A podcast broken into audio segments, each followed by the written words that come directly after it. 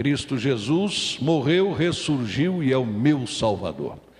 É exatamente isso que nos leva sempre a celebrar a glória de Deus, porque é esta glória, esta majestade que nos acompanham sempre, não apenas como indivíduos, mas como igreja do Senhor Jesus também. Este é um ano em que nós, batistas brasileiros, temos tanto para celebrar e de maneira especial dois grandes eventos nestes primeiros sete meses do ano. No final deste mês, a partir do dia 20 até o dia 26, os batistas brasileiros estaremos em Goiânia para a centésima Assembleia da Convenção Batista Brasileira. Conquanto a Convenção Batista Brasileira tenha sido organizada há 113 anos, ela está celebrando a sua centésima Assembleia. Houve anos em que a convenção não se reuniu como assembleia, por isso estamos agora na assembleia número 100. Mas é uma assembleia que marca de maneira muito especial a vida da Convenção Batista Brasileira.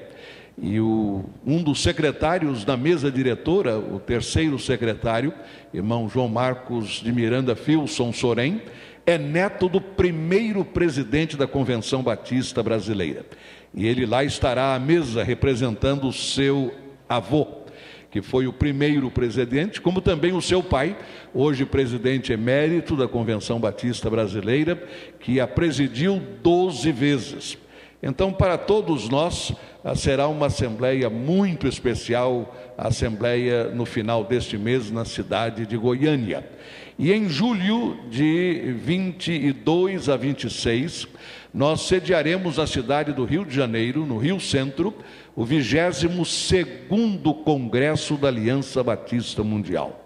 Como já disse várias vezes deste púlpito, ah, nós tivemos a primeira grande reunião dos batistas de todo o mundo em 1960, é de 26 de junho a 3 de julho portanto, há 60 anos. 60 anos depois, a Aliança Batista Mundial volta ao Brasil. Não sabemos quando voltará. Alguns dizem que talvez daqui a 45 ou 50 anos, até porque a aliança se reúne a cada cinco anos numa assembleia ou num congresso quinquenal, mas ele varia de país para país dentro das regiões. A aliança contempla uma região de vez, esta é a vez da América Latina. E a última grande reunião, o último grande congresso da Aliança Batista Mundial na América Latina foi em 1995 em Buenos Aires. Agora, mais uma vez, na cidade do Rio de Janeiro. Porém, não sabemos quando voltará a ser no Brasil. Daqui a 25 anos, aproximadamente, será na América Latina. Mas será no Brasil? Não sabemos. Talvez, segundo alguns, daqui a 45 anos ela volte ao Brasil. E eu já disse, eu pretendo estar no Rio em julho até porque não quero correr a chance de daqui a 50 anos eu já não estar ouvindo bem, não estar vendo bem e não poder participar do outro congresso aqui no Brasil. Então faço um apelo a vocês todos. Primeiro vamos a Goiânia no final deste mês de 20 a 26 e depois vamos à cidade do Rio para o congresso da Aliança Batista Mundial, celebração 2020 de 22 a 26 de julho próximo. Para nós batistas do Brasil, este é um ano em que estamos mais uma vez enfatizando no nosso tema a glória do reino de Deus. Celebrando a glória do reino de Deus é o tema da nossa Convenção Batista Brasileira para 2020. Já a Aliança Batista Mundial terá como tema uma palavra. Será a primeira vez na história dos congressos da Aliança em que o tema não será uma frase, apenas uma palavra. E a palavra é juntos. Somente isso. Juntos. Porque estaremos lá representando os batistas de todo o mundo. Estaremos juntos. Então, para fins da nossa igreja, da Igreja Batista da Liberdade, nós estamos unindo os dois temas num tema só para 2020, celebrando juntos a glória do reino de Deus. celebrando juntos a glória do reino de Deus. Vamos dizer juntos? Celebrando juntos a glória do reino de Deus. Mais uma vez, só os irmãos.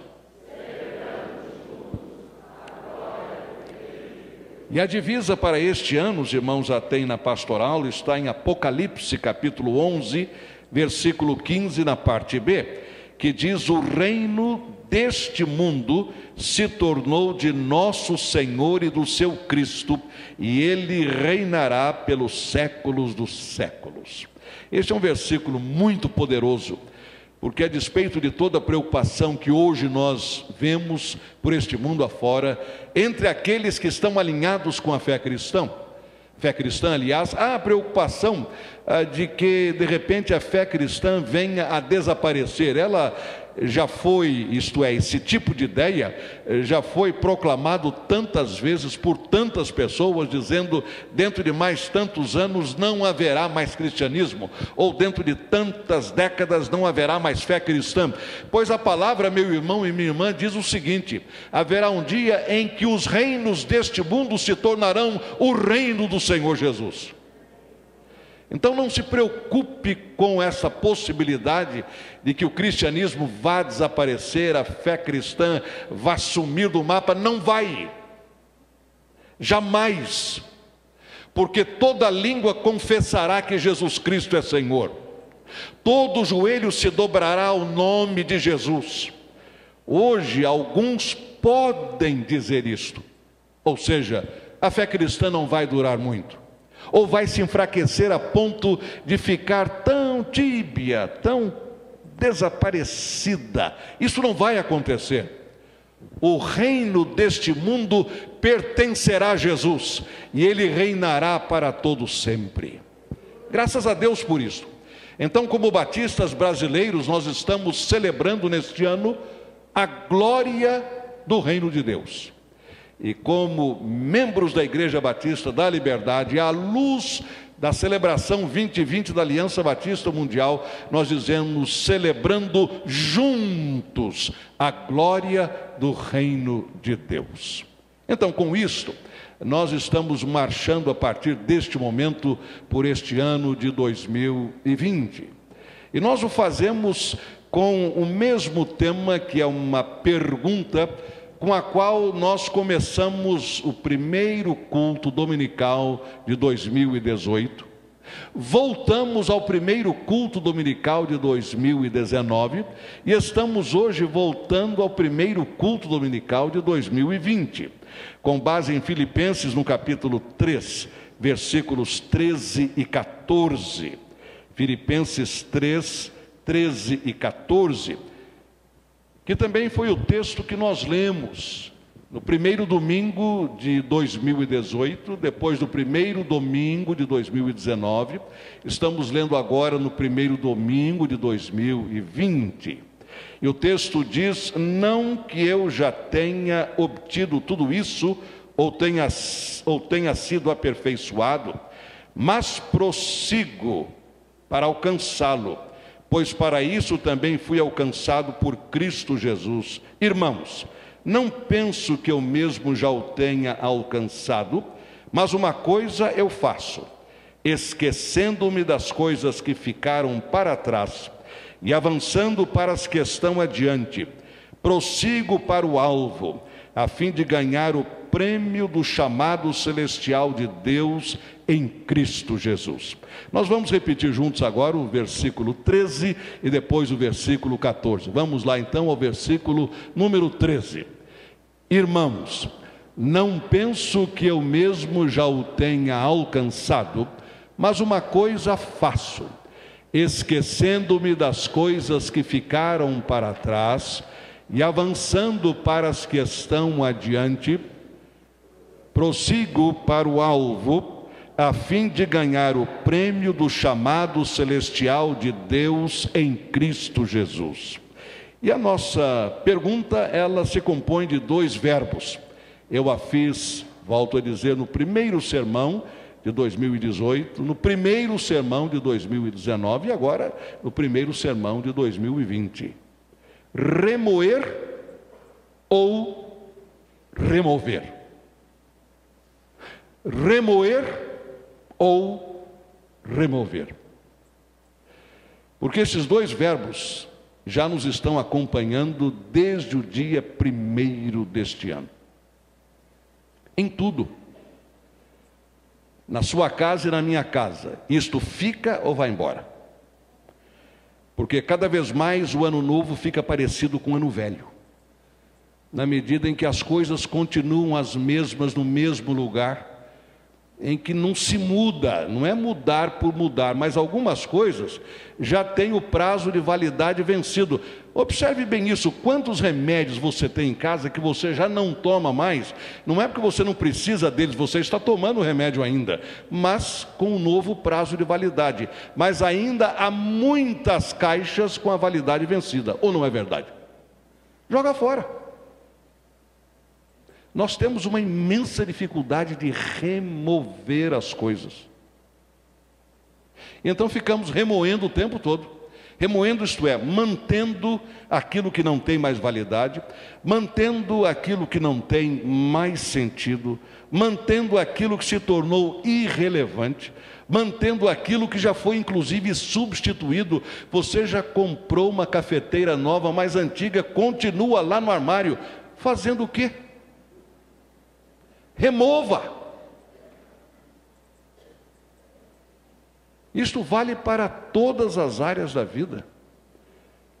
Nós queremos mudar, queremos renovar, pelo menos é o nosso discurso, mas na realidade, no coração, é muito difícil.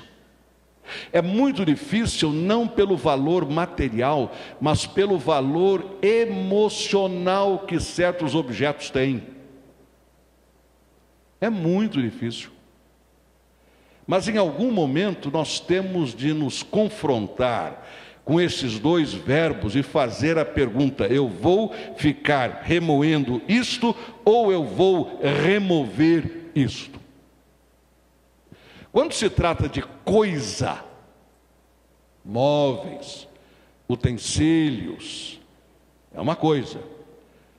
Agora, esses dois verbos também nos confrontam na nossa vida interna, interior, íntima. Quando há, por exemplo, hábitos que nós sabemos são danosos, não estão levando a nada, estão nos prejudicando e nós continuamos remoendo, isto é, nós não os removemos. E então, cada vez mais o ano novo vai ficando parecido com o ano velho, porque aquilo continua junto conosco, pela falta de uma disciplina pessoal, pelo poder do Espírito Santo, para dizer: isto aqui vai embora já. Em nome de Jesus, este hábito vai embora já. Esse tipo de comportamento vai embora já. Esse tipo de posicionamento vai embora já. É preciso disciplina espiritual para remover.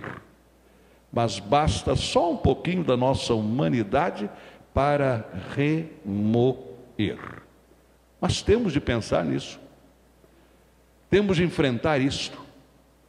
Um psicólogo disse, em certa ocasião, que nós precisamos de praticar um novo hábito 27 vezes para que ele efetivamente substitua um hábito antigo, isto é, não é apenas dizendo eu vou fazer isto, você tem de dizer e você tem de fazer, e fazer a segunda vez, e fazer a terceira vez, e fazer a quarta vez, até a vigésima sétima vez, aí aquele hábito antigo vai embora, e o hábito novo se estabelece, mas é assim, porque o espaço vazio na natureza, irmãos, ele tende a ser ocupado imediatamente. Não existe espaço vazio que permaneça vazio.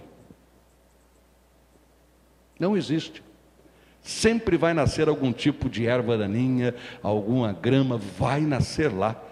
Espaço vazio tende a ser ocupado. É incrível isto. Por exemplo, para quem usa dentadura, se você deixa durante a noite fora, e uma coisa que eu, quando menino, sonhava, era usar dentadura, verdade, porque eu via dentadura dos meus pais, por exemplo, dentro de um copo com água. Eu imaginava de manhã cedo deve estar tão fresquinho, gostoso. Aquilo vai dentro da boca, deve gelar tudo, né? Ora, quem deixa a dentadura para o lado de fora me diz, porque este sonho eu ainda não realizei, mas me diz que durante a noite o espaço começa a ficar um pouco comprometido e de manhã você tem até que fazer uma certa força para reencaixá-la. Porque espaço vazio tende a ser ocupado. Na vida é assim. O próprio Senhor Jesus nos conta uma parábola nesse sentido. A pessoa vai, limpa a sua casa, completamente daquele espírito mal, mas por não colocar algo no espaço vazio, sete espíritos piores voltam para ocupar a casa. Espaço vazio não permanece vazio. E espaços vazios na sua vida, em algum momento, tendem a ser ocupados. É a lei da natureza, isso acontece o tempo todo. Então, no que você vai remover, você também vai ocupar. Mas a pergunta continua: remoer ou remover? O apóstolo Paulo diz isto, irmãos. Eu julgo o seguinte: eu ainda não alcancei, mas uma coisa eu faço. Deixando o que ficou para trás, eu vou avançar para aquilo que está diante de mim pelo prêmio da soberana vocação celestial em Cristo Jesus. Em outras palavras, eu vou parar de remover, eu vou parar de remoer, eu vou remoer, eu vou avançar. Eu não vou mais remoer, eu vou remover e eu vou avançar. Com tudo na vida. Paulo tinha acabado de traçar uma espécie de autobiografia em que ele nos diz da sua vida como era uma vida extraordinária. No entanto, ele disse: Olha, eu considero tudo isto como esterco, perda em algumas versões, pela excelência do conhecimento de Cristo Jesus, meu Senhor. Então, tudo isso para mim vai embora. Eu agora tenho Cristo, eu quero Cristo. O passado foi bonito? Foi. Foi bom? Foi. Foi louvável? Foi. Mas agora Cristo é dono de tudo. Não vou ficar remoendo. Eu vou é remover o meu passado e vou viver tão somente para a glória do Senhor. Em 2018 nós pensamos disto, pensamos em remoer ou remover. E fomos para o início da obra de Deus na cidade de Filipos. Depois nós prosseguimos um pouco mais na nossa reflexão e demos um basta à ansiedade, ainda com base em Filipenses. Depois trabalhamos na nossa maneira de ver o Senhor Jesus e na excelência do conhecimento de Cristo Jesus. Em 2019, voltamos novamente à mesma pergunta, logo no primeiro culto de janeiro do ano passado: remoer ou remover? Entendemos que deveríamos remover as coisas e trabalhar de uma tal maneira que nós pudéssemos todas as coisas naquele que nos fortalece. Trabalhamos depois na ideia de estarmos em construção, porque o próprio apóstolo diz: não é que eu já tenha alcançado, eu ainda estou sendo construído pelo Senhor Jesus, como você está sendo construído. Nós não somos um produto acabado, somente o seremos na presença do nosso Senhor e Salvador. Aí sim, nós teremos atingido a estatura do varão perfeito. Até lá, estamos sendo construídos pelo Espírito Santo. E nesta manhã gostaria mais uma vez de ficar na mesma pergunta: remoer ou remover, mas pensando na excelência na obra de Deus. Há alguns anos visitou-nos no Brasil o Dr. Kenneth Cooper, muito conhecido, diácono batista, como bem o sabemos, foi ele quem criou o método Cooper de exercício aeróbico. Ele foi o grande instrutor, junto com a nossa seleção brasileira, de 1970, foi eh, tricampeão do mundo, ficou extremamente conhecido no Brasil, tanto assim que o seu nome virou um verbo, fazer o Cooper. Eu vou fazer meu Cooper. Isto é, eu vou praticar o exercício do Dr. Kenneth Cooper, diácono batista fiel, vai celebrar os seus 89 anos no dia 4 de abril próximo. Continua firme no Evangelho, uma mente extraordinária. E nos anos 90 ele esteve na cidade do Rio, pregando e se dirigindo a diversos auditórios, inclusive a um grande grupo de médicos e cardiologistas, e ele falou numa das suas palestras sobre Q mais E igual a E. Eu me lembro disso. Ele disse: a minha palestra tem como título Q mais E igual E. E ele então disse que era qualidade mais eficiência igual a excelência. E ele aplicou isto tanto à aptidão física quanto à aptidão espiritual. Em termos físicos, precisamos de excelência, ele disse. Precisamos cuidar da nossa saúde, especialmente como crentes falando particularmente a um grande grupo de evangélicos lá no Rio, entre as várias palestras que proferiu, ele falou muito sobre a aptidão espiritual e sobre a obra de Deus. Para Deus precisamos ter qualidade que, aliada à eficiência, vai resultar na excelência. E a obra de Deus tem de ser feita com excelência. Então, neste momento, eu quero deixar esta palavra no seu coração e na sua mente: excelência. Então, ao invés de remoermos antigas metodologias, antigos encaminhamentos, antigos modos de fazer as coisas, ainda que tenham sido bons, ótimos, a seu tempo, no momento, nós queremos remover e praticar a excelência na obra de Deus. Alguns versículos que eu quero ler para vocês, começando com Levítico 22, 20. Apenas a leitura deles vai nos ajudar a entender este ponto. Levítico 22, 20.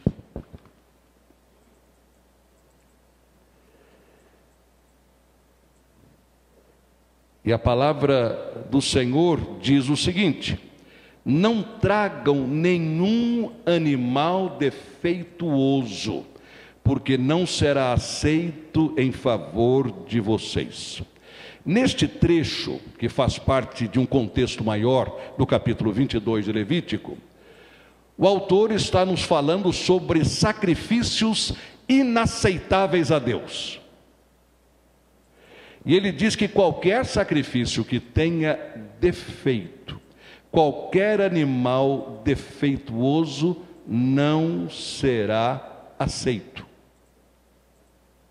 Mesmo em termos de sacrifício. Deus estava pedindo que o seu povo lhe oferecesse o que havia de melhor. Que o seu povo apresentasse um sacrifício excelente. Isto é, que tivesse qualidade mais eficiência, que resultaria na excelência. Em Eclesiastes, nós lemos no capítulo 9, no versículo número 10, também palavras do Senhor. O que as suas mãos tiverem que fazer, que o façam com toda a sua força pois na sepultura para onde você vai, não há atividade, nem planejamento, não há conhecimento, nem sabedoria. O que você tem de fazer e vem à sua mão para fazer, faça isto, de acordo com as suas forças.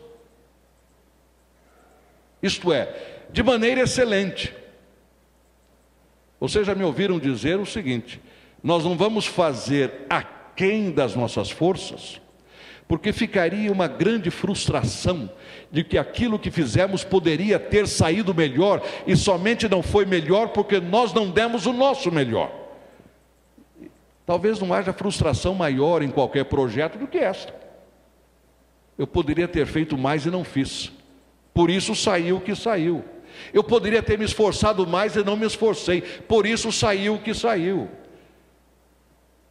Também Deus não está pedindo que eu vá além das minhas forças, para não ficar aquela frustração da impotência, da incapacidade, da impossibilidade. Ele não está pedindo isto, ele está pedindo que eu faça o melhor das minhas forças, que eu faça com excelência, da melhor maneira possível, desde a obra ou iniciativa ou projeto menor, talvez aparentemente mais insignificante, ou de menor projeção pública, ou de menor conhecimento da igreja, mas aquilo que vem às minhas mãos para fazer, eu devo fazer da melhor maneira possível. Porque eu estou fazendo para Deus. Eu não estou fazendo para este ou para aquele.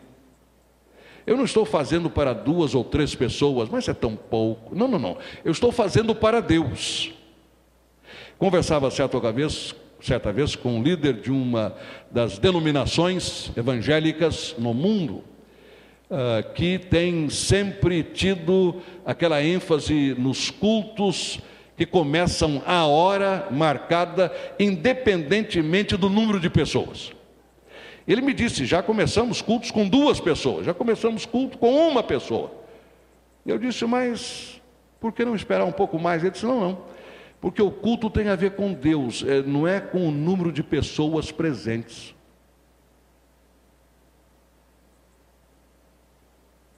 Se Deus é aquele a quem eu presto culto, e eu marquei com Deus que seria às 10 horas, ele já vai estar lá às 10 horas.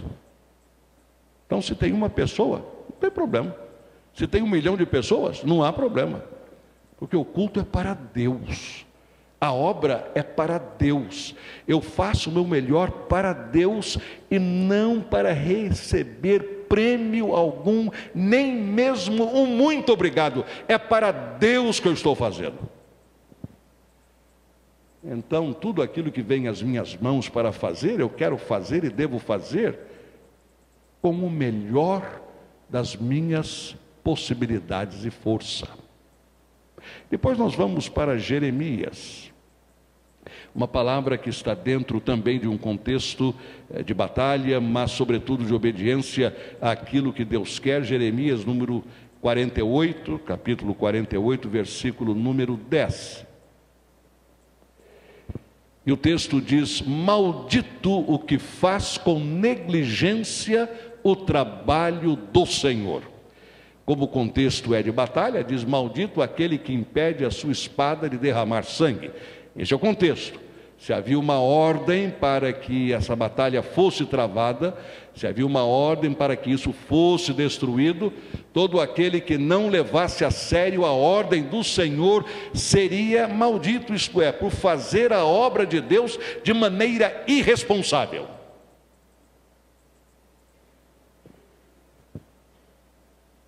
Nós somos alertados pela palavra. Maldito aquele que faz com negligência a obra do Senhor. Então o Senhor coloca algo em minhas mãos e eu executo, mas de maneira negligente. Não me preparo para isso, não me equipo para isso, não me coloco na posição correta para isso. Eu faço, mas sai algo que realmente nem eu mereço. Bem, se nem eu mereço, quanto menos o Senhor. Então nós vamos remover, sim, e vamos imediatamente remover. Remover aquilo que não tem mais razão de ser, aquilo que não tem mais sentido. Vamos pensar agora em termos de obra de Deus. Metodologias ótimas já passaram. Encaminhamentos muito bons, mas já tiveram o seu tempo. Eu estou diante de um novo tempo. Eu agora quero fazer a obra do Senhor de maneira excelente. E há duas ideias nesse sentido. A primeira é que eu preciso de tomar a decisão consciente de que a excelência vai ser um princípio naquilo que eu fizer para o Senhor. Estes versículos, e apenas estes, indicam o seguinte: o nosso Deus não apenas merece o nosso melhor, o nosso Deus exige o nosso melhor. Ele não apenas merece, ele exige. Ele exige. Vamos mais uma vez a Levítico. Nenhum animal em que haja defeito participará do vosso holocausto. Tudo quanto te vier a mão para fazer, faze-o conforme as tuas forças. Maldito aquele que fizer a obra do Senhor negligentemente. Deus não apenas merece o nosso melhor, Deus exige o nosso melhor. Não estamos falando em perfeição, porque ninguém é perfeito. Estamos fazendo ou falando do melhor esforço. Somente isto. É claro que todos nós temos limitações. Paulo diz isso aqui no versículo. Irmãos, eu não julgo que eu já tenha chegado lá, eu também não. E você também não. Agora, o que vier para eu fazer, para isto eu vou dar o meu melhor. Pode até ser insuficiente, mas é o meu melhor. Porque não é para mim, é para Ele. É para Ele. Muitos anos conversava com um amigo sobre um carro, e eu levei o carro para um mecânico que trabalhou no carro, mas não ficou exatamente como deveria ter ficado. E esse amigo disse: Olha, acontece o seguinte: você levou para um mecânico muito bom, não tenha dúvida. Mas talvez ele não soubesse tudo o que ele deveria saber para consertar o seu carro da melhor maneira possível. Ele fez o que ele pôde mas não era tudo. O mesmo comigo na obra e o mesmo com você na obra. É, talvez aquilo que nós tenhamos para oferecer para Deus é, não seja tudo, claro. Eu sou tão limitado, você também. Mas se é o nosso melhor naquele momento, é disto que Deus vai se aproveitar. Ele não está pedindo a nossa perfeição. Ele não está exigindo o nosso impossível. Ele está pedindo o nosso melhor. Ele exige o nosso melhor e ele merece o nosso melhor. Uma outra maneira de nós fazermos a obra do Senhor com excelência é estarmos abertos e antenados para aquilo que o mundo hoje está pedindo, a fim de sermos relevantes, a fim de fazermos sentido para este momento em que estamos vivendo. Durante estes últimos dias foi compartilhado pelo diretor da Faculdade Teológica Batista de São Paulo, pastor Lourenço Estélio Rega, num dos grupos de pastores, um estudo muito recente, intitulado O que as igrejas estarão procurando ou o que acontecerá com as igrejas neste ano de 2020 o que nos ajuda a ficar sintonizados com os desenvolvimentos de tendências contemporâneas. Eh, Tom Reiner, que é um especialista em igrejas, ele destacou várias ideias que eu quero compartilhar com os irmãos sobre tendências nas igrejas em todo o mundo para o ano de 2020. Uma tendência: cultos menores. Não confundir esta tendência com sinônimo de declínio da participação das pessoas. Mesmo nas igrejas em crescimento, é provável que vejamos reuniões de culto menores. As igrejas em crescimento, obviamente, terão mais cultos e mais locais sendo oferecidos. Essa tendência, ela tem a ver muito com a próxima tendência, que é cultos em outros horários. Haverá um aumento significativo no número de cultos oferecidos em outros horários, além da manhã e noite de domingo. Na maioria dos locais, um terço da força de trabalho precisa de trabalhar no domingo de manhã. Estamos vendo isso acontecer o tempo todo. Há alguns anos eu me recordo que um membro da primeira igreja batista do Rio, onde eu me encontrava, ele me disse, pastor, com o advento da internet, isso naquele tempo que a internet estava começando, eu não posso deixar de trabalhar domingo à tarde e à noite. Não tem jeito. Para o meu trabalho, a internet veio acabar completamente com essa questão de manhã, tarde e noite, porque enquanto eu estou dormindo aqui, o meu concorrente lá no Japão está acordado. Está indo à frente. Quando ele dorme, eu estou acordado, eu estou indo à frente dele. Isto há muitos anos eu já vi acontecer com o advento da internet. Hoje, em que ela está plenamente estabelecida e com múltiplas plataformas, nós vemos que estamos vivendo um dia de 24 horas onde ninguém parece dormir. Eu me espanto às vezes ao receber mensagem no WhatsApp de alguém que mandou às duas da manhã, três da manhã, quatro da manhã. Parece que tem gente que não dorme de jeito nenhum, vive colada no celular. É impressionante isso. Eu digo, como é que a pessoa vai repousar? Mas este é o mundo em que nós estamos vivendo. Consequentemente, as igrejas que estão antenadas com essas tendências estarão oferecendo cultos em outros horários. Isto são tendências desta década que estamos iniciando, 2020 a 2030, particularmente neste ano de 2020. Então haverá múltiplos cultos em múltiplos horários para atender às múltiplas necessidades, até porque as pessoas estão trabalhando exatamente neste momento em que nós estamos congregados aqui. Esse número inclui alguns dos membros mais ativos da igreja, dentro do estudo apresentado, que precisam trabalhar uma ou duas manhãs de domingo por mês. Nós nos acomodamos bem, note bem esta frase, aos agricultores com os cultos às 11 horas da manhã de domingo, mas eles moravam no século 19 devemos sofrer algumas mudanças importantes 150 anos depois. Alguém já disse que a maneira como a gente se estruturou com os cultos às 11 da manhã, depois no final da tarde, coincide exatamente com o horário em que as pessoas tiravam leite da vaca quando isso tudo começou. Mas hoje não temos vaca para tirar leite. Não estamos numa sociedade agrícola.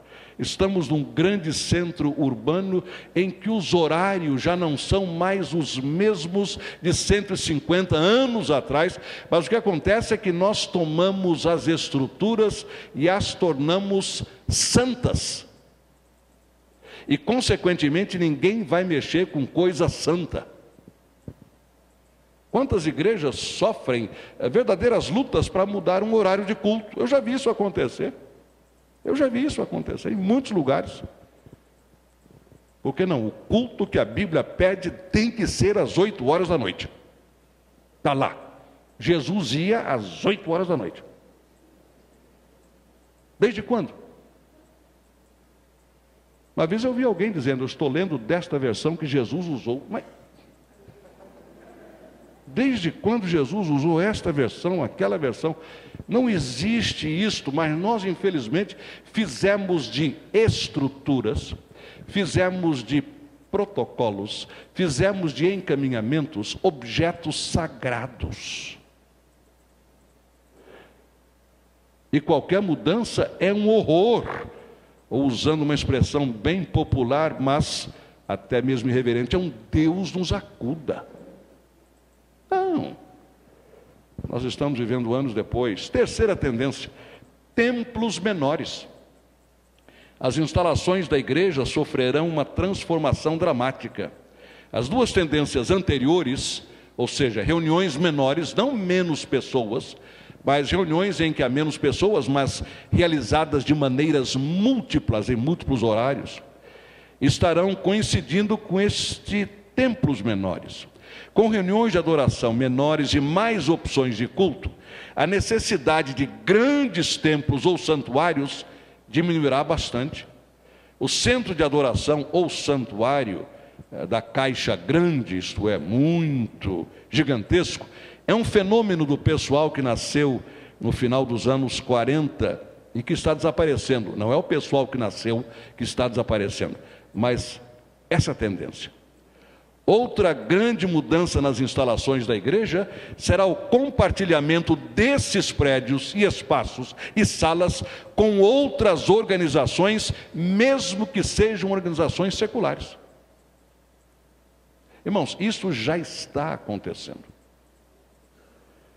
Se você pensar nesta propriedade, nós temos este andar mais cinco, então cinco, seis, três, nove mais um para o qual o elevador não chega, então dez. Nós temos dez andares, que durante a semana, de uma certa maneira, estão ociosos. Estão ociosos. Uma tendência que já está se observando e que agora em 2020, segundo esse estudo, vai se tornar mais pronunciada, é exatamente estas igrejas com muito espaço compartilhando esses espaços para que eles não fiquem ociosos. E as igrejas prestem um grande ministério à sua comunidade, oferecendo estes espaços. Naturalmente que com as salvaguardas necessárias, eh, com contratos bem estabelecidos, mas a tendência é que se compartilhe isto ao invés de fecharmos tudo e só abrimos na quarta-feira, depois só abrimos no domingo. No nosso caso, nós abrimos todos os dias, há atividades, mas ao mesmo tempo há um grande número, grande número de salas. Em outras palavras, há um grande espaço que poderia ser utilizado até para a projeção da igreja, para a sua presença na sociedade, e ainda não chegamos lá. Mas não é questão só nossa, não. Isso vai pelo mundo afora, mas a tendência agora parece ser o compartilhamento. Uma outra tendência, mais participações nas igrejas, isto é, pessoas assumindo compromisso de participar mesmo do trabalho de suas igrejas. E cada vez mais está se observando como é vital e importante para a vida da igreja a participação dos seus membros.